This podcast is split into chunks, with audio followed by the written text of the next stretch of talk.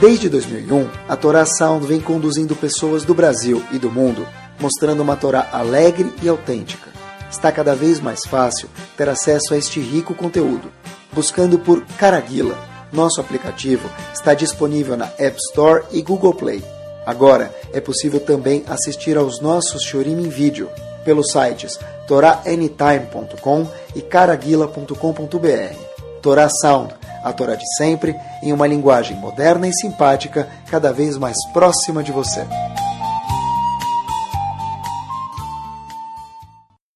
Vamos lá. Hoje à noite a gente vai começar, se Deus quiser, o assunto e olhando. Teve uma coisa que me chamou mais atenção ainda, a gente vai conversando, se Deus quiser, no caminho aqui do Senhor. Mas é um assunto que, de acordo com a Torá, tem um peso pesado. A gente faz ele já, mas tem perdido a importância nos olhos das pessoas. Inclusive, pessoas que são mais religiosas e que fazem isso, que são menos religiosas também fazem isso. Então, é um assunto que merece um carinho, um abraço especial. Vamos começar por aqui, Bezat Hashem.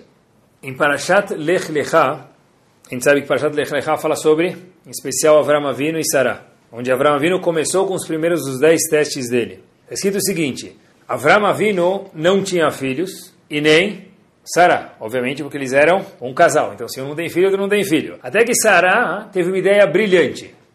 Ela falou: Olha, Avram Avino, preciso resolver isso. Eu vou te dar a minha ajudante, coisa mais famosa na época da antiguidade, na época do Tanakh também, Hagar, e você vai casar com ela. Tá bom, Avram Avino falou: Tá bom, você que manda. Talvez você vai ter um filho com ela. Então, quer dizer, hoje em dia isso não seria uma coisa muito normal, né? O marido dá um ajudante dele. Mas na época do Tanakh, essa, vamos chamar assim, concubina, ou pilegesh em era uma coisa mais comum. Tá bom, ele casa com Hagar, Avram Avinu. O que acontece depois? Ele tem um filho chamado Ismael. Então Avram Avinu falou, tá bom, eu fiz o que você me mandou. Qual foi a consequência? Como Sarah se sentiu depois disso? Então ela foi lá e ficou chateada com ele. Então Avram Avinu já logo pensou, o que eu posso fazer? Eu fiz o que minha mulher manda recebe bronca. Se eu não fizesse, ia receber bronca. Então não tem muito o que fazer, né? Mas, olhem só o que, que Sarah falou para Avram Avinu. Vatomer, Sarai el Avram, não era Avraham ainda, Avram, porque ele ainda não era Avraham. Então Sarai falou para Avraham, Hamasi alecha, eu estou muito furiosa com você, eu estou chateada com você. Presta atenção. Lembrem, Avram Avinu estava casado com Sarah, neste momento, já há 10 anos. E ele não teve filhos. Então Sarah falou, casa com Hagar. Casa com Hagar.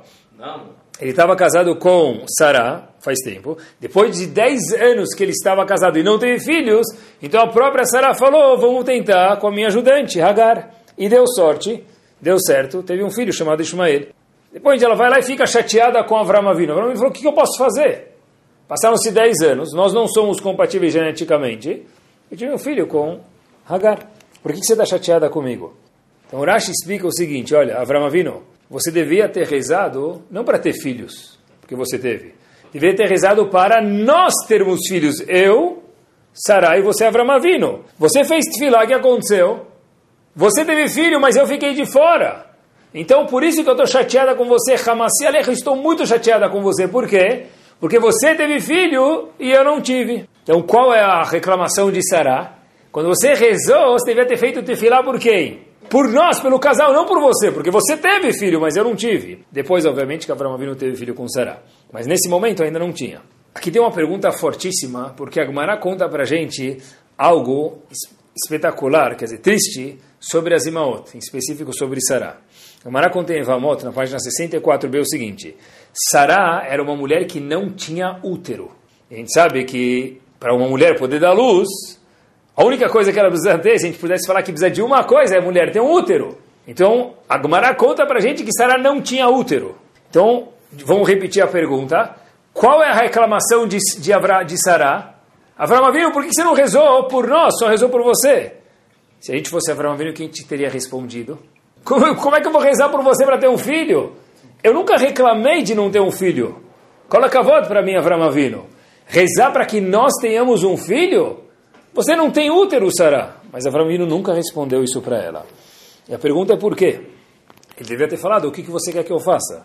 Avram nunca falou isso para ela.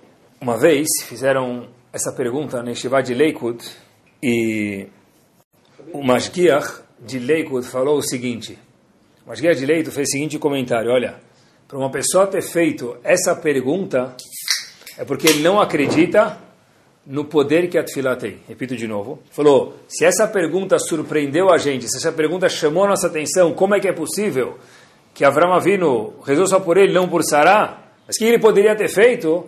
Mas não existe pergunta aqui. Porque Sará não tinha útero. Tá bom, mas Sará não tinha útero, você tem razão, mas a palavra tefilá, reza, não tem limitação.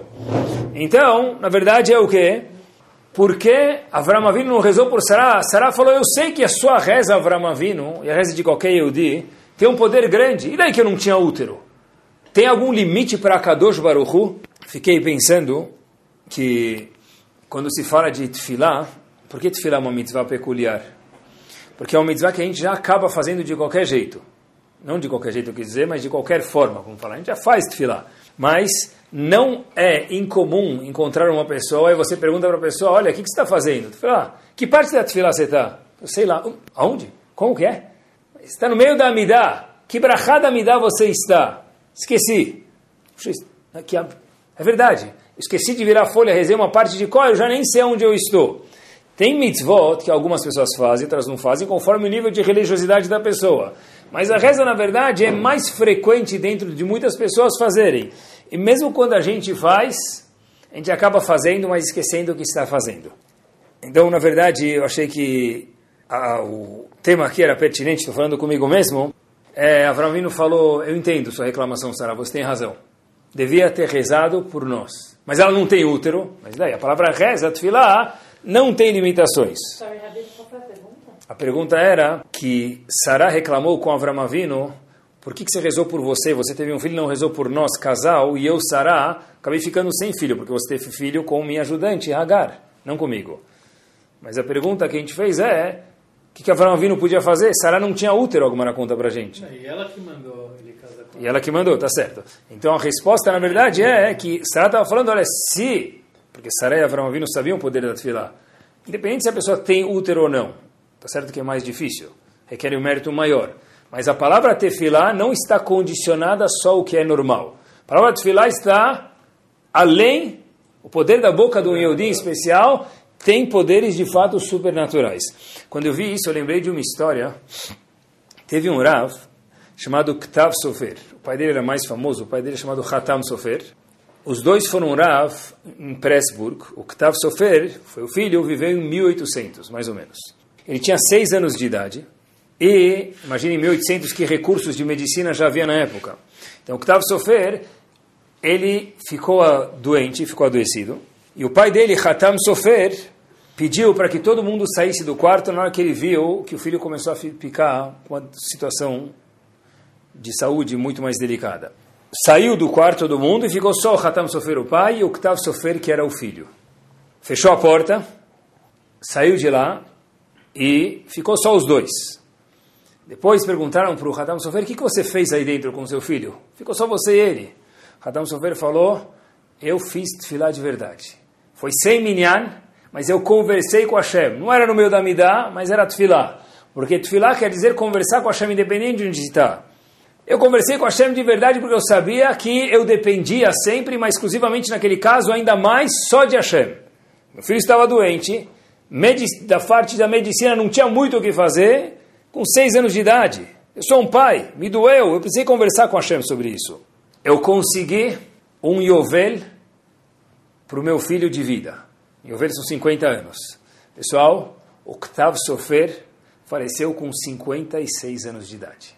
Tinha seis anos. Hatam Sofer saiu do quarto depois de algumas horas falou, eu consegui com Hashem um Yovel a mais, 50 anos a mais, jubileu de vida para o meu filho. Octave Sofer 50 anos sempre muito, mas naquela época também era isso. Mas ele estava doente, né? Ele viveu até 56 anos de idade. Falei, uau, é incrível. A gente se dedica, pessoal, se a gente começar a pensar, quem faz Shaharit Min Hervit, dedica por dia, mesmo se for um menino mais rápido, quanto tempo ele dedica? Uma hora, uma hora e meia. O dia mais importante do ano é Yom Kippur. O que, que dá tempo da pessoa fazer? Exato, filar não sobra quase tempo para nada. No recreio que tem pequeno, as pessoas não aguentam nem quase ficar de pé. Precisa descansar um pouco para poder continuar o dia. Quer dizer, o dia mais importante do ano, de alguma forma, que é o Yom Kippur, Hashem dedicou a Tfilah. A gente passa grande parte do dia de semana dentro da sinagoga. Shabbat, Vegama Ole, Vegama Yored. Quando as pessoas sobem na sinagoga e descem, a pessoa chega na sinagoga, fica duas, três horas Shaharit. Tentem imaginar comigo, imagina só se a gente se auto-questionasse. Fiquei na sinagoga duas, duas horas e meia, três horas. Será que eu falei um minuto com Hashem pensando no que eu estou falando? É difícil, mas é importante. Né? É, é possível, talvez, que a gente tenha numa sinagoga, porque é um teste difícil, 200 pessoas no Shabbat, 300, 400, daquelas 400 a gente pensasse, olha, quantas pessoas do CNIS da sinagoga pensaram um minuto durante aquelas duas horas da Tfilah, três horas no que eles estavam falando. Não sei se, gente, não sei se é tão fácil achar um apanhado de pessoas, porque é difícil. A gente já faz de qualquer jeito, e a Tfilah tem um poder, mas para que tenha um poder, tem que ser feita da forma certa. Eu estava conversando com um grupo de jovens, faz um tempo, e eu perguntei para eles o seguinte, qual foi a última vez que você falou para Hashem, eu te amo? É difícil, né? Falar para Hashem, eu te amo, Hashem é um pouco abstrato. Não, eu fiz a pergunta para eles. Eles olharam e falaram, Rabino, acho que nunca. Tudo bem. Qual foi a última vez que você falou para Hashem, muito obrigado, Hashem? Aí os meninos falaram para mim, esse grupo de jovens falou para mim, puxa, acho que nunca. Falei, tudo bem, não tem problema, não é aqui um questionário de vida ou morte, só estou querendo aprender junto com vocês. Falei, interessante. Qual é a nossa reação? Quantas vezes a gente já falou para Hashem, muito obrigado, eu te amo? Sei lá, difícil falar Hashem. Aí eu falei para eles, mas meus queridos, são pessoas que rezam todo dia. Né? Você fala todo dia no, no Shema, primeira palavra, eu tenho que amar Hashem, eu amo Hashem. Você fala todo dia na Amidah, Shaharit Minchai Arvit, Modim merci beaucoup Hashem, muito obrigado. Aí eu falei, então, vocês já falaram para Hashem, eu te amo, e também muito obrigado ou não? Falaram, deve ser que sim, mas a gente nem sabia o que a gente está falando. A gente nem presta atenção no que a gente está falando, que não é algo incomum. Dizer, você está falando com um jovem de 18 anos que faz tefilá todos os dias, pergunta para ele se já agradeceu a Hashem, já falou para Hashem, eu te amo. A pessoa fala que não, mas já falou. Então a resposta é que é mais fácil falar, falar, falar, do que se concentrar um minuto na tefilá. É difícil fazer tefilá. Tefilá, na verdade, a gente traduz como conversar com Hashem. Quando você conversa com alguém, você tem que estar ciente no que você está falando. Tá bom? Bom, a verdade é o seguinte, quem for falar que fazer tefilá é fácil, pessoal. É difícil falar para a pessoa, olha, fazer tefilá é fácil. Fazer tefilá não é fácil. Onde aparece o conceito de tefilá na Torá? Como a gente sabe na Torá que existe a mitzvah de tefilá? Onde está escrito na Torá? Tasu tefilá, faça tefilá. Não tem esse passo na Torá. Como a gente sabe que tem uma mitzvah de tefilá na Torá? Uma mitzvah, existe uma mitzvah a ser uma obrigação, depende de quando, mas tem uma mitzvah a ser uma mitzvah da Torá igual colocar tefilin, igual o Jejum Yom Kippur, colocar mezuzá, de rezar. Então, a gente aprende no Kriyat Shema, está escrito no Sefer Torah, isso está no Kriyat Shema, a gente fala, no Sefer Torah, Ulovdo Bechol Levavchem. A gente fala no Shema Esser todo dia, o Shema é parte da Torá. Trabalhar Hashem com o coração. A Gemara fala, o que quer dizer trabalhar Hashem com o coração? Como que a gente pode malhar, trabalhar, exercitar Hashem com o coração? Diz a Gemara, isso se refere ao que tefilá. Então, de novo, como é chamada tefilá na Torá? Avodá, um trabalho, porque não é fácil. Às vezes a pessoa fala, comer chocolate. Comer chocolate não é um trabalho, é gostoso, é fácil, para quem gosta. Ah, puxa vida. Isso é tefilá. Avodá, shebalev, é tefilá, esse é o sinônimo. Tradução da palavra é tefilá, não tem outra tradução. Está escrito explicitamente, é uma mitzvah da Torá. Então por que é chamado avodá? Porque não é, não é fácil. Comer chocolate é fácil, é gostoso. Fazer tefilá também é gostoso, mas não é fácil. Tem que se empenhar. Esse poder é o poder de Bnei Israel. A gente sabe que tiveram dois filhos gêmeos, dois irmãos gêmeos, Yaakov e Esav. Hashem definiu Yaakov com kol, barulho, não de gritar, de tefilá.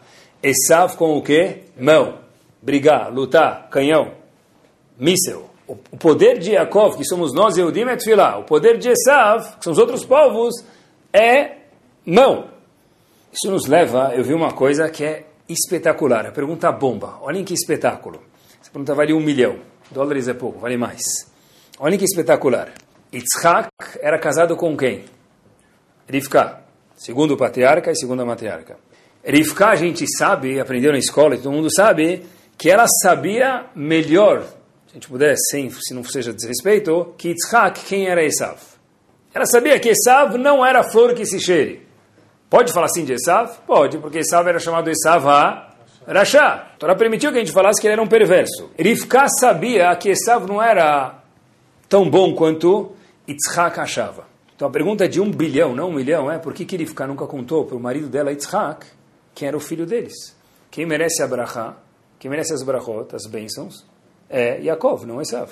Rivka sempre soube disso, ela fez todo um trâmite para Esav não matar Yaakov, mas por que ela não foi direto e falou, Yitzhak, tem um problema aqui, meu querido marido, a pessoa que você está investindo suas fichas é uma ação que vai falir daqui a pouco. Tira teu dinheiro dessa companhia, investe na outra. Yaakov é a pessoa certa, não Esav.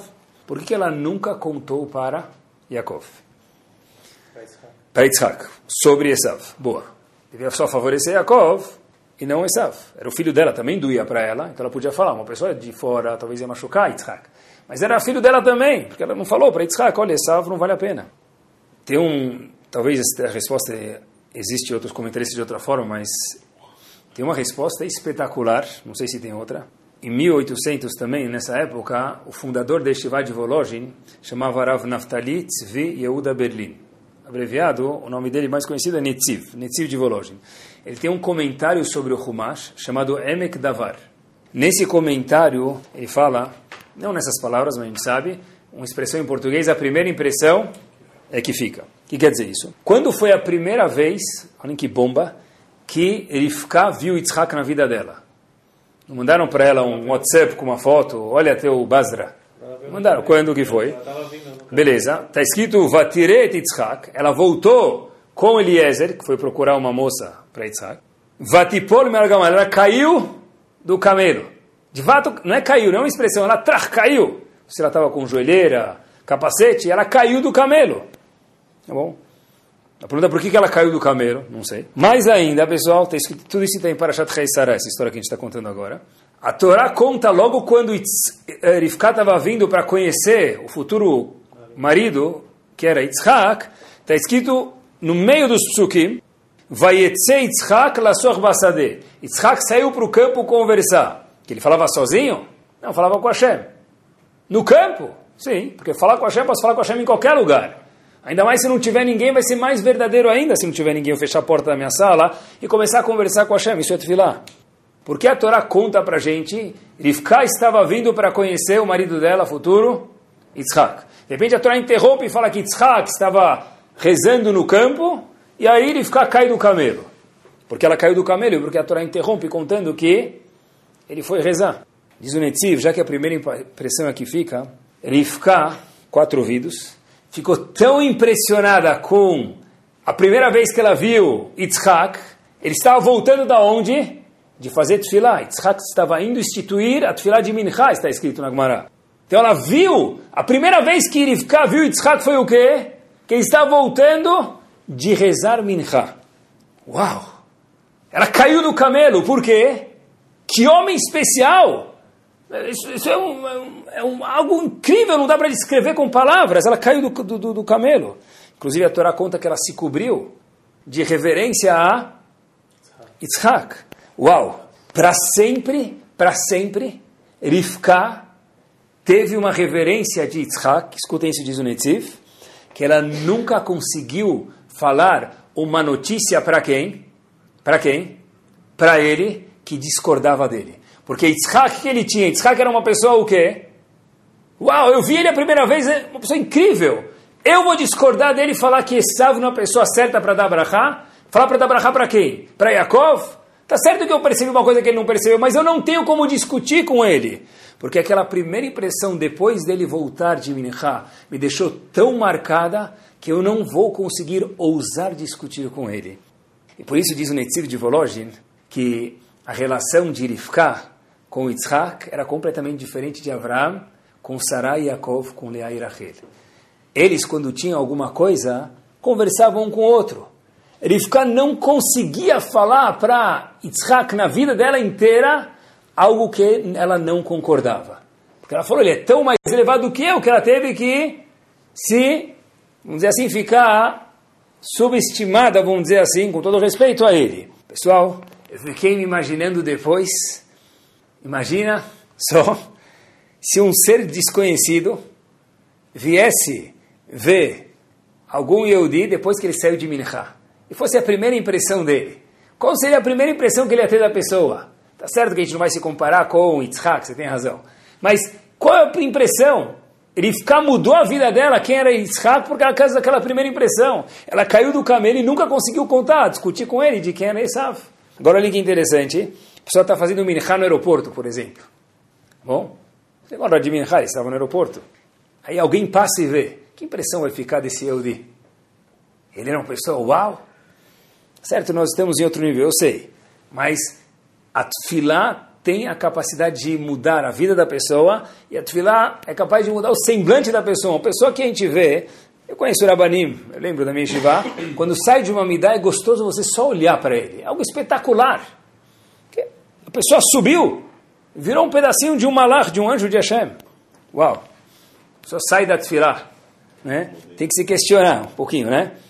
Na verdade, a tefilá acaba sendo um momento para a pessoa passear no mundo, né? A pessoa é o momento da brisa, né? A pessoa começa a mas na verdade é, é, difícil, mas por isso que a gente precisa conversar sobre isso hoje. A tefilá não pode ser nos nossos olhos, tá, mas eu vou todo dia para o Cris, vou e volto, vou e volto, eu nem sei o que eu falei. Presta atenção, tem que parar um pouquinho, não é para ser assim. Todo mundo tem compromissos, né? Trabalho, ginástica, família. E muitas vezes é cedo, é de manhã, levar as crianças para a escola. Então eu tenho que sair do menino correndo, alguma coisa, mas a tefilá na verdade, não, é impossível entrar na Tufilá procurando assim qual minyan mais rápido que existe em Shacharit para que eu possa sair mais cedo. Porque, de novo, senão o que, que eu estou fazendo? Estou querendo me isentar de uma obrigação. Isso não é Então, tem momentos que é difícil, mas vamos fazer a maioria do dia da pessoa, a maioria da vida da, pessoa. Se a Tufilá eu quero, eu não quero saber quando começa a Tufilá. É importante saber o quê? Que horas vai terminar a Tufilá. Isso não é Tufilá. Tufilá é conversar com a Hashem. Se eu estou sempre correndo, eu não preciso procurar o um menino mais lerdo. Eu quero procurar um menino que começa na hora, tudo está certinho. É um lugar que eu me sinto confortável, eu tenho que fazer isso. Mas, às vezes, o menino é tão rápido. Fui rezar, era Rosh Chodesh, num lugar. E a gente sabe que Rosh Chodesh a gente tem Shacharit e logo depois tem Musaf. Pessoal, quase sem exagerar, estou exagerando só um pouquinho. Se a pessoa quer rezar naquele minyan, Shacharit devagar, ele ia estar terminando o Shaharit quando o menino já está começando o Musaf. Eu não estou exagerando. É tão rápido, o cara começou a razarar, se você cronometra depois de um minuto. Como é que é possível fazer uma midá em um minuto? É impossível isso. Nem na Fórmula 1, Olimpíadas não conseguem fazer. É preciso rezar. De novo, a palavra tefilá não quer dizer rezar. Tefilá quer dizer conversar com Hashem. Muda. É para conversar com Hashem. Ah, mas às vezes eu espareço. Tá bom, mas eu tô, estou tentando melhorar, ou eu já lechatchila, eu já vou lá para rezar rápido e nem quero saber o que eu estou falando. Isso me lembra uma história que uma vez tinha um Yehudi correndo. Estava correndo, correndo, correndo. Aí o Rav dele viu ele e falou, você deve estar com pressa, onde está correndo? Falou, eu estou indo trabalhar. Falou, você tem certeza que você está correndo para o lado certo? Aí o, pessoa parou para pensar, é verdade, estou correndo, mas será que eu estou correndo para o lado certo? O que, que isso tem a ver com o tefilá? Quem sabe o jackpot da parnassá da pessoa não está também dentro da tefilá. Já sai no meio da tefilá correndo para o trabalho. Talvez quer no menino mais cedo. Talvez ele tenha que investir mais na tefilá dele. Quem sabe lá se a brachá de um negócio bem feito não vale a brachá de dez negócios que são mais ou menos feitos. A gente sabe que é assim. O Razonish, eu vi uma vez, falou uma frase assim muito forte. Ele fala que existe uma obrigação da pessoa de fazer uma estadlut nesse mundo. Estadlut quer dizer se esforçar. O, a o sustento da pessoa não cai do céu. Para dar marichão não caía, para a gente não cai mais. Ele fala que estadlut da pessoa é a tefilá. Olha que interessante. Que esforço que eu preciso fazer? Tefilá. A estadlut da pessoa, olha que, que informação marcante, é a tefilá. Não precisa trabalhar, precisa, mas a sua estadlut é a tefilá. A brachá vai vir depois no trabalho, mas estatuto não é o trabalho e eu rezo para preencher o tempo para cumprir minhas obrigações. O contrário, a minha estadlut, o meu esforço, o meu empenho é na tefilá. O resto vai vir no trabalho que eu preciso me esforçar para não vir de uma forma milagrosa. Completamente novo isso. Eu considero o estadlut, meus queridos, o seguinte: não sair antes do Aleno Lechaber. Se a minha tefilá é estadlut, pessoal, se eu já faço o meu plano para no meio do Alin... Ah, uma vez aconteceu, de novo, a gente sabe que uma vez acontece ou desacontece, tudo bem. Mas a pergunta que tem aqui é se no meu plano de Tfilah é já toda vez Alin Shabbat eu já estou fazendo a Brahá de Alamichia no Kaki, que eu estou depois do café da manhã. Tem alguma coisa errada, mas estou com pressa. Mas presta atenção, pressa para quê? Para Parnassá? Parnassá, parte da Parnassá do sustento está na Tfilah. É preciso falar também que mesmo no mundo, vamos chamar assim, um pouco mais religioso, a gente vê no meio da tefilá, muitas vezes, queridos, a pessoa chega na tefilá, durante Shaharit, que é 45 minutos, ele fez o Daf Yomi dele, Tehillim, e Ben Ishai, e, e uma lista de Tehillim para Hesed para os outros. Coloca a volta que ele faz Hesed para os outros, mas não na Tefilá. Está escrito na Lacha, em muitos livros de Lacha, o Moshe Feinstein traz isso, o Mishnah traz isso. Tem hora para rezar, hora para estudar. É proibido estudar, estudar durante a Tefilá. Um, porque eu preciso prestar atenção na Amidá, na Hazara, no que for. E dois, se eu estudar, o meu vizinho vê o quê? Assim está escrito nos livros. É, não precisa rezar, ele pode estudar. Eu posso mexer no celular, o outro joga joguinho, o outro vê uma informação importante no WhatsApp, e aí o outro vai no Facebook, e aí acabou. Pronto, os exemplos eu não preciso dar mais para vocês.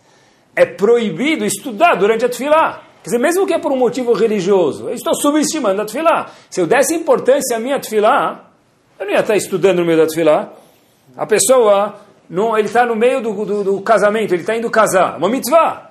Porque no meio do casamento ele não vai, ele não vai fazer shaita agora, não abre magmará. Porque tem momento para casar, momento para fazer da filme, momento para fazer shaita, momento para colocar mezuzá. A tefilá é o momento para fazer tefilá. Só o Mishnah fala, o que, que tem que fazer então? Está na hora da Hazara, o que, que você quer que eu faça já? Como é que é possível não brisar, não voar, não espairecer? É um trabalho isso. Tem que fazer pouco por pouco, devagarzinho. Mas o Mishnah Bura atrás, na hora da Hazara, o que tem que fazer? Acompanhar a Hazara no Sidur. Eu fiquei uma vez pensando, se o Hazar, por algum momento que seja qualquer, assim, ficar com dor de barriga, ele esquecer por um segundinho que Braha ele está. Quem está acompanhando com o Hazar para poder lembrar o Hazar? Opa, você está nessa Braha, retoma daqui. É difícil. A gente precisa saber que tem algum objetivo, a gente precisa chegar lá. Olhem, pessoal, a bomba de poder que tem a Hazara, a repetição da Midah, que tem só em Shaharit e Minchai, não existe em Arvit. Existe uma discussão entre o Zohar e o Shulchan Aruch. Tem muitas, mas o que tem a ver com a gente com Tfilah, o Zohar fala que a Tfilah da pessoa deve se mover os lábios, mas sim, mesmo a pessoa escutar o que ele está falando. Assim diz Zohar. Enquanto que o Shulchan Aruch fala não. O Shulchan Aruch fala, a pessoa tem que mover os lábios e também escutar, ele próprio, não os outros, o que ele está dizendo. Por que o Zohar fala que a pessoa não pode escutar o que ele está falando, nem ele pode escutar? Tem que mexer os lábios, mas não pode nem escutar na Midah. Porque ele diz que o poder da Midah é tão grande que se sair um som da boca dele, os anjos não bons podem pegar essa tefilá, tão poder que ela tem, eles têm tantos ciúmes disso, e não deixar que a tefilá chegue até o Shammai. Agora prestem atenção. Diz o Benishai, uma pergunta. Por que a Hazará pode ser dita em tom alto? Se a Midah tem que ser falado baixo, para nem ouvir de acordo com o Zohar. E a Lahá é que a gente fala, mas muito baixo, para que só eu consiga ouvir. Por quê? Porque talvez os anjos vão fazer o quê? Pegar os anjos não bons, vão ficar com ciúmes e pegar o e não deixar chegar no Shamayim. Então como é que é possível que a Midah pode ser dita alto? Diz o Benishai, daqui a gente prova o poder que a Hazara tem maior do que a Midah em silêncio. Porque ela pode ser dito alto, ela é feita para ser dito alto. Então diz o Benishai, a Midah, a Hazará da Midah é mais forte do que a Midah em silêncio. Imagina quanto que tem que mudar, talvez, nosso ver aqui, falando comigo mesmo, enquanto importante é a Hazará. Ah, mas uma vez eu conversei. Tá bom, cada vez a gente conversou uma vez, a outra vez vai melhorar. A gente corre, corre, corre, às vezes a gente está correndo no sentido oposto, e às vezes a Parnassá está lá dentro mesmo, essa é a nossa luta, é nosso esforço. A história aconteceu, Rav Kahneman foi o Rav de Ponovich, a gente já falou algumas vezes que ele era o mestre em arrecadar fundos para Yeshiva. Se tivesse, eles provaram que não tinha vida na Lua, já falei para vocês faz tempo, se tivesse vida na Lua, Rav Kahneman teria ido lá arrecadar dinheiro para Yeshiva. Era um mega expert em como arrecadar dinheiro em prol da Yeshiva de Ponovich. Rav Kahneman, uma vez, ele foi para Frankfurt, e tinha um senhor em Frankfurt que recebeu ele na casa dele, e Rav Kahneman falou, obrigado, eu vou fazer alguns encontros. Ele falou, como você vai fazer? Ele falou, vou ligar para algumas pessoas, vou me encontrar com elas. Esse senhor, que Rav Kahneman estava na casa dele hospedado, era uma pessoa muito, muito nobre e tinha contatos e conexões. Ele falou, pode deixar, que eu não quero que você faça isso, eu conheço você, eu quero te ajudar. Eu vou te ajudar e eu vou fazer alguns contatos para você e eu vou organizar duas, três reuniões. Você não precisa ficar procurando, só vai nas reuniões. Rav Kahneman falou, muito obrigado, show. Melhor do que isso, impossível. O primeiro appointment, a primeira reunião com uma pessoa que possivelmente ia ajudar a Yeshiva, foi marcado às 7h50 na estação de trem. Uma pessoa que estava indo viajar de trem, antigamente não se viajava tanto né, de carro, de trem, viagens longas. Então, esse dono da casa onde esse Rav Kahneman estava, marcou uma visita com uma pessoa lá na estação de trem. Ele falou, mas chega na hora, por favor, que às 8 horas sai meu trem, das 10 para as 8 às 8 eu sou todo teu, estou pronto a ajudar a sua yeshiva. Apresenta ela em 5 minutos, eu te ajudo em 5, missão cumprida. Tá ótimo. Dia seguinte, Rav Kahneman acorda, só que ele acorda às 7 horas da manhã. Tem duas opções, rezar em casa, chegar às 7h50 na estação de trem, ou rezar no Minyan das 7h20 e não chegar na estação de trem. Ele não está indo arrecadar para comprar um carro novo. Está indo arrecadar para yeshiva. Tem o peso da yeshiva nas costas a responsabilidade nas costas. Então o Rav me falou, o que eu faço? Sabe o que? Eu não vou abrir mão da minha fila. Eu nunca abri, Hashem que cuida de tudo. História exatamente assim. O Kahneman foi no Minyan. Obviamente que depois do Minyan ele saiu correndo, porque está adulto, também tem que se esforçar, para a estação de trem. Rav Kahneman, em vez de chegar na estação de trem 7h50, pegou o das 7h20, terminou, e até chegar na estação de trem, chegou na estação de trem às 8 horas e 20 minutos. Não era o trem das 11? Ele chega lá, obviamente, ele senta para descansar, o que, que ele vê? Que não tinha ninguém lá, o homem não estava mais lá. Falou, óbvio, eu marquei com ele 7h50, cheguei às 8h20, ai, tá bom, mas o que eu posso fazer? O alarme não tocou, não escutei. Ele senta 5 minutos para descansar, Chega um senhor, encosta nele e fala, pessoal, a história é verdadeira. Rabiner, Rav, desculpa, desculpa, de deixar o senhor esperando aqui, eu cheguei meia hora atrasado. Rav Kahneman falou, eu também cheguei, só que eu cheguei 25 minutos atrasado, eu cheguei só 5 minutos antes do senhor. Falou, olha, eu sei que você quer me agradar, você deve estar aí desde 7h50. Rav Kahneman falou, não, eu cheguei atrasado, eu perdi a hora também. Falou, olha, eu ia dar X para Yeshiva, pela sua educação e delicadeza, eu vou dar 2X. Um para Yeshiva e dois para Yeshiva por causa do fato que você foi educado e não ficou chateado que eu, de doador, cheguei atrasado. Rav Kahneman, quando saiu, falou, uau, imagine se eu tivesse rezado em casa. Talvez poderia mesmo. Estou indo carregar a Yeshiva nas minhas costas. Eu ia chegar às 7h50, 8, 8 5, 8 10, o que ia acontecer? Não tem ninguém. No show, WO, perdi, foi embora. Pessoal, o que ele fez? Esperou, chegou atrasado. E justo o fato de chegar atrasado, chegou a Yeshua a salvação dele. A é a estadlut da pessoa. O Vilna tem um comentário sobre Shira Shirim, e mais ou menos no primeiro capítulo, no meio, no Pasuk Tetzain, Gaon de Vilna faz uma pergunta de se lambuzar. Ele fala que a gente faz na tefilá, uma das tefilot que a gente faz, Baruch Hashem Bonei Yerushalayim. Que Hashem construa Yerushalayim, construa aqui quer dizer Yerushalayim, inclusive isso o quê? Sheibane Betamigdash, que ele construiu o Betamigdash. Pessoal, olhem o que quer dizer tefilá. Pergunta Gaon de Vilna, por que, que você faz uma tefilá Yehudi para construir o Betamigdash? Se construir o Betamigdash, vai ter korbanot, não vai mais ter reza. E a reza é mais potente do que o korban. Ele traz uma resposta. Mas o show aqui é a pergunta. Olha a pergunta, para que rezar para construir o Betamigdash? A tefilá traz mais proximidade do Yehudi para Hashem ela é mais próxima, o Yehudi com Hashem, do que o Betamigdash. Então, para que rezar para construir o Betamigdash? Ele responde que o Korban, na verdade, é capaz de perdoar a pessoa e não deixar nenhuma marca de uma verá, e a Tefilá não consegue fazer isso. Mas a proximidade da pessoa, na Tefilá, é maior do que um Betamigdash construído. Olha que bomba! Tem a pergunta, se alguém falasse para mim, por que, que você reza para constru construir o Betamigdash? Tefilá é melhor. Eu ficaria bravo com a pessoa. O Gondi Vilna não, porque ele sabe melhor do que a gente o que, que é uma tefilá.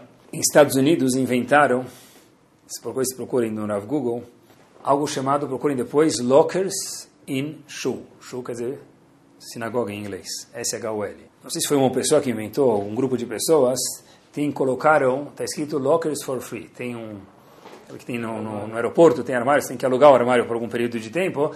Tem muitas sinagogas Los Angeles, Toronto, Montreal, Nova York e New Jersey. Lockers na porta da sinagoga. O pessoal coloca o celular dele lá. Está trancado, não tem medo que alguém vai pegar, porque tem coisas importantes no celular que ele usa para o trabalho e para a vida. Quando ele sai, ele pega o celular de volta. Imagina que ideia brilhante.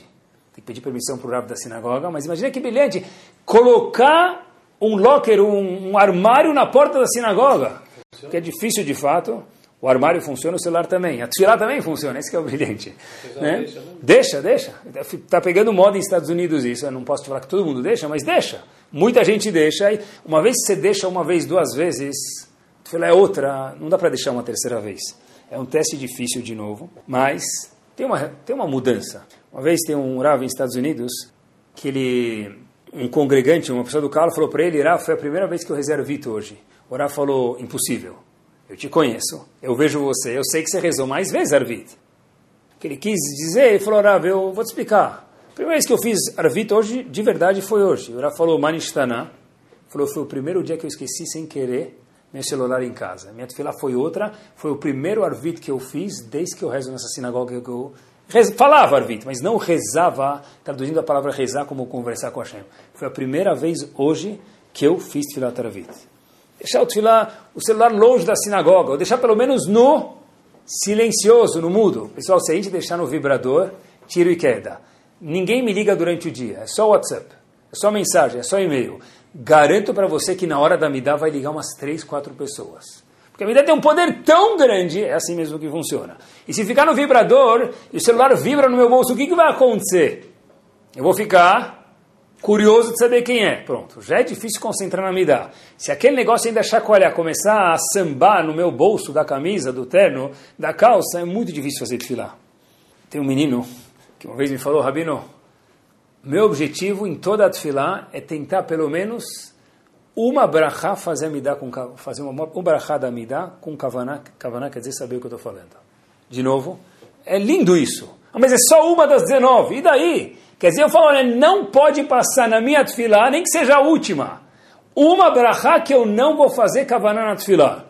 O que não pode acontecer, que tem que mudar, é que, ah, tá, eu já rezo assim, mas não é, a tefilá não fez a tefilá para ser tipo uma coisa assim que a gente faz, faz, faz, faz, faz. Hoje em dia tem Sidur Ashkenazi, quer dizer, já faz tempo tinha Ashkenazi, mas hoje em dia tem Sidur também Sfaradi traduzido. Palavra por palavra, ou linha por linha, tem diferentes tipos de Sidurim. Não tem desculpa para não saber o que eu estou falando. Como é que é possível que eu faça o Shema todos os dias, pessoal? Eu não sei que eu falo de. Mas como é que eu vou saber? Só vou saber se um dia eu chegar, sentar e começar a ler. Não rezar no Sidur traduzido, porque quanto, quanto eu consigo aprender em um dia? Não dá. É uma linha por dia, duas linhas por dia. Observar, olha, eu quero saber a tradução do Kadish. Alguma coisa que me interessa, Birkot Shachar, Shema, Amidá, cada um tem uma curiosidade peculiar a ele. Naquilo procura, não dá para se condenar, me permitam a palavra, rezar todas as vezes. 120 anos com saúde, eu nem sei o que eu estou falando. Eu pensei que tem uma definição nova de Tfilah. Estou preparando este algumas horas. Eu acho que Tfilah a gente pode definir é ganhar um novo amigo. Hashem. De verdade. Acho que Tfilah bem feita, bem feita quer dizer não é balançar, bem feita não quer dizer ir no mikve, bem feita não quer, bem feita é parar devagar e pensar na tradução do que eu estou falando. A tradução da palavra tefilá tem que ser ganhei um novo amigo. Com todo respeito a Kadosh Baruch. É isso mesmo. Da onde a gente aprende isso? Pesquisei um pouquinho. Tem um livro chamado Sefer Achinuch. Ele fala sobre tudo menos educação, tá bom? Não tem nada a ver com educação. Sefer Achinuch, ele conta as mitzvot da Torá, quais são 613, e comenta sobre cada uma das mitzvot. E sobre a mitzvah de Tfilah, está quase no fim da 613, na mitzvah de Tfilah, diz o Sefer Achinuch o seguinte, uma pessoa que tem uma tzara, um sofrimento, ele não conversa com Hashem, qualquer que seja o sofrimento, longe de qualquer um. Ele foi mevater mitzvah da ele anulou uma mitzvah da Torá. Igual uma pessoa que não jejua Yom Kippur, igual uma pessoa que não coloca mezuzá na sua porta, igual uma pessoa que não coloca tefilin, uma, pessoa, uma mulher que não acende vela de Shabbat, ela anulou uma mitzvah. Uma pessoa que tem qualquer desconforto na vida, essa pessoa não se dirige a Hashem para conversar com ele, acabou de anular um mitzvah, a ser da Torá, um preceito positivo chamado tefilá. Quer dizer, não estou achando vaga para estacionar o carro. O cliente não está me pagando. Meu filho minha filha, minha esposa, meu marido, and so on. Eu já conversei com muita gente, sim, tem que fazer isso, mas espera aí, já conversou uma vez com a Hashem, não precisa ser na midá, é sentar no escritório. Eu tenho agora dois minutos, eu vou conversar só com você, a Hashem é falar, quem que se fala com uma pessoa? Tfilá eu ganhei um novo amigo, a Kadosh Baruch. É best friend forever, de verdade. Mas a gente tem que querer ser amigo dele maiúsculo, de verdade. Porque se a gente gosta muito de alguém, vamos dizer que tem alguém que a gente é muito, muito próximo. E acontece uma coisa difícil com a gente. A gente não compartilha com a pessoa, a pessoa vai ficar chateada, fala, poxa, que você não me contou? Porque eu sou tão próximo de você, obviamente também é uma alegria. A Hashem também fica diferente pelo fato que ele ama a gente chateado. Por que você não conta comigo para aquela dificuldade? Por que você não pula comigo para a sua alegria? Isso mesmo. Como a gente sabe disso? Antes de Hashem destruir Sodom, o que aconteceu? O que ele falou? Ele passou na casa de Avram Avino. O que, que Hashem falou? Amechase, anime Avram, asher aniose. Como é que é possível destruir Sodom sem contar para Avram Avino? Mas Avram não vai fazer nada, Sodom vai ser destruído de qualquer jeito. Hashem, mas não posso. Avram Avino, com tanta tefilá que ele fez, virou amigo meu, com todo respeito. Então Hashem falou, eu também sou próximo dele. Eu não posso tomar uma atitude sem conversar antes com Avram Avino, mesmo que não vai ter mudança nenhuma, porque Sodom vai ser destruído de qualquer jeito. É a mesma ideia. As pessoas iam para o Rav de Kotsk e pediam para ele fazer tefilá. Iam para o Rebbe, sabe o que é? As pessoas vão para o Rebbe, pede para fazer tefilá. Rav, reza por mim. Iam para o Rav de Kotsk e pediam para ele fazer tefilá. O Rebbe de Kotsk falou, eu não rezo por ninguém, eu ensino as pessoas a fazerem tefilá. Uma vez uma pessoa foi para o Rav de Kotsk e falou para ele, Rav, por favor, faça tefilá por mim. Falou, pelo que você quer que eu reze por você? Ele falou, em peculiar, a minha parnassá está difícil, meu sustento monetário está difícil. O Rebbe de Kotsk fala para ele, mas por que você não reza? Aí esse Yudi fala para o Rav, eu não sei rezar. Rebbe de Kotsk, que era um pouco mais assertivo, vamos chamar assim, falou para esse Yehudi, meu querido, você tem um problema muito mais grave do que Parnassá. Se você não sabe nem fazer tefilá, a sua dificuldade é muito maior do que a Parnassá. Meu ponto aqui não é te rezar por você, é te ensinar agora a fazer tefilá. Porque essa é a nossa relação com Hashem. E para terminar, já que a gente está falando de tefilá, a famosa pergunta é, por que eu preciso rezar para Hashem se ele já sabe o que eu preciso? Eu preciso rezar para Hashem. Pedir efuá para tal pessoa. Parnassá para o meu amigo alegria para o outro, brachá para aquela pessoa, para mim. Mas por que eu preciso rezar para os outros e para mim? Hashem já sabe o que ele precisa, o que eu preciso, melhor do que todo mundo. Já respondeu ela. Filá, mesmo quando a gente pede, não só agradecimento. Por quê? Se eu estou pedindo uma coisa, Hashem já sabe isso. Queridos, filá, fase final, é para me manter conectado com Hashem. Obviamente que faz uma diferença quando eu faço tefilá, não é só teatro, Claro que não, Deus me livre. Mas é eu estar ciente que a Kadosh Baruch é o meu amigo de verdade. Tfilá quer dizer eu estar, eu estar ciente que a, o telefone, o número que eu preciso discar numa dificuldade é Hashem. Vou fazer depois falar com alguma pessoa que pode me ajudar também, mas o meu telefone, o telefone vermelho do Batman, ele puxava a linha lá. O nosso telefone vermelho Leavdin é para Kadosh Baruch Hu. Então por que eu preciso rezar? Hashem já sabe o que eu preciso é para que eu possa, Yehudi, homem ou mulher, me conectar com Hashem. É para isso que eu preciso rezar. Mas Hashem já sabe, não faz diferença. Se nós não fizermos tefilá para Hashem, eu estou esquecendo de Hashem na minha vida. Escutei uma vez um Rav falar, olha, que a gente tem a zehut de receber toda a barachá que Hashem está pronto para dar para a gente. Repito de novo, que nós, Yehudim, tenhamos o zehut de receber toda a barachá, a bênção que a Kadosh Baruch está pronto para dar para a gente. O que, que falta? O que, que falta? mostrar que eu dependo dele, ele vai dar. E com essa história a gente termina. Em 1988, na Armênia, que fica no continente da Ásia, numa estação de metrô do São Paulo, Armênia, país, teve um terremoto, história 100% verídica de novo, que quase que alisou o país. Quase deixou o país inteiro na horizontal, infelizmente. Tiveram 25 mil mortos em menos de 4 minutos. O pai, que tinha recém deixado o filho na escola, escutou o terremoto e saiu correndo para a escola, depois dos quatro minutos, obviamente, procurar o filho. Ele chega lá e ele vê a escola não tinha mais nem pé nem cabeça. Era difícil identificar onde era a escola, se não fosse que ele soubesse mais ou menos como chegava para lá, até a escola. O pai começa a, a tirar um tijolinho, um pedacinho de, de, de concreto, e as pessoas começam a olhar para ele e falam, você está maluco? Quantos, quantos tijolos você vai tirar, meu querido? Sabe a profundidade disso daqui? Aí ele falou, mas meu filho está aí. Ele falou, nossos filhos também estão aqui embaixo, a gente também é pai dos meninos, mas não vai te levar a lugar nenhum, você vai se cansar, é perigoso. Vamos esperar os bombeiros chegarem. O pai falou, olha, não posso. Eu prometi para o meu filho que esteja onde você estiver, eu vou estar junto com você. Na classe, na escola, onde você precisa de mim, eu vou estar com você. Os outros pais chegaram e falaram, mas a gente também é pai, tem que esperar o bombeiro. Chegou o bombeiro, o bombeiro próprio falou para eles, por favor se afastem, porque não é assim que se cava depois de um terremoto. E o pai continuou tirando pedacinho por pedacinho. O pai falou para os outros pais, de outras crianças que estavam lá, vocês vão ficar me olhando, não vão ajudar? Eles falaram, não, a gente não vai te ajudar, porque é perigoso. O pai não deu ouvido a bombeiro nenhum, pessoal, que é um pai, mas outros pais deram ouvido, mas ele não deu, e continuou pedaço por pedaço tirando. As pessoas falaram, meu querido, desculpa, mas você nunca vai conseguir tirar teu filho daí de baixo.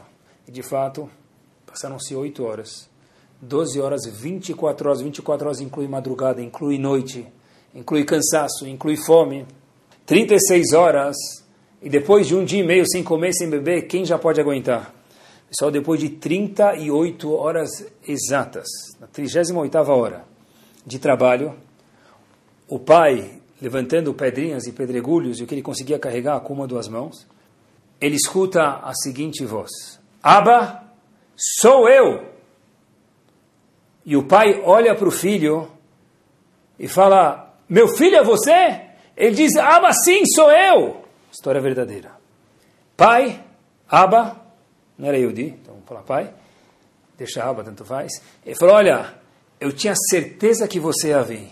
Eu falei para os meus amigos que estão amassados aqui junto comigo, não se preocupem porque eu falei para eles que você vai vir. E o pai pergunta para o filho, mas filho, como você sabia que eu ia vir? Ele falou, como? Você lembra que você me contou uma vez quando criança? Olha, filho, aonde você estiver, qualquer apuro que você estiver, pode contar comigo que eu estarei com você aonde você precisar. Pessoal, o prédio caiu e fez um formato, um cunho de um triângulo, e aquela classe de crianças ficou lá dentro, e depois vocês procurem no Google, 14 crianças foram salvas daquela classe, um deles filho daquele pai. Por quê? Porque ele falou, meu pai falou que ele sabia que ele viria. E o Nimshal para a gente aqui com certeza é que Kadosh Baruch falou, por favor me pede. Eu, eu falei para você, eu vou estar com você aonde você quiser, só conversa comigo, me pede que a gente possa ter o zehut, meus queridos, o mérito de receber toda a barachá que Kadush Baruch está pronto para dar para a gente, que a gente crie com a Tfila uma conexão com Hashem, utensílios barris para receber a barachá de Hashem, e cada um de nós veja Yeshuot grandes e rápidas em todas as tefilot que nós fazemos. Amém. Amém. Torá Sound, desde 2001, aproximando a Torá dos Yehudim e de você.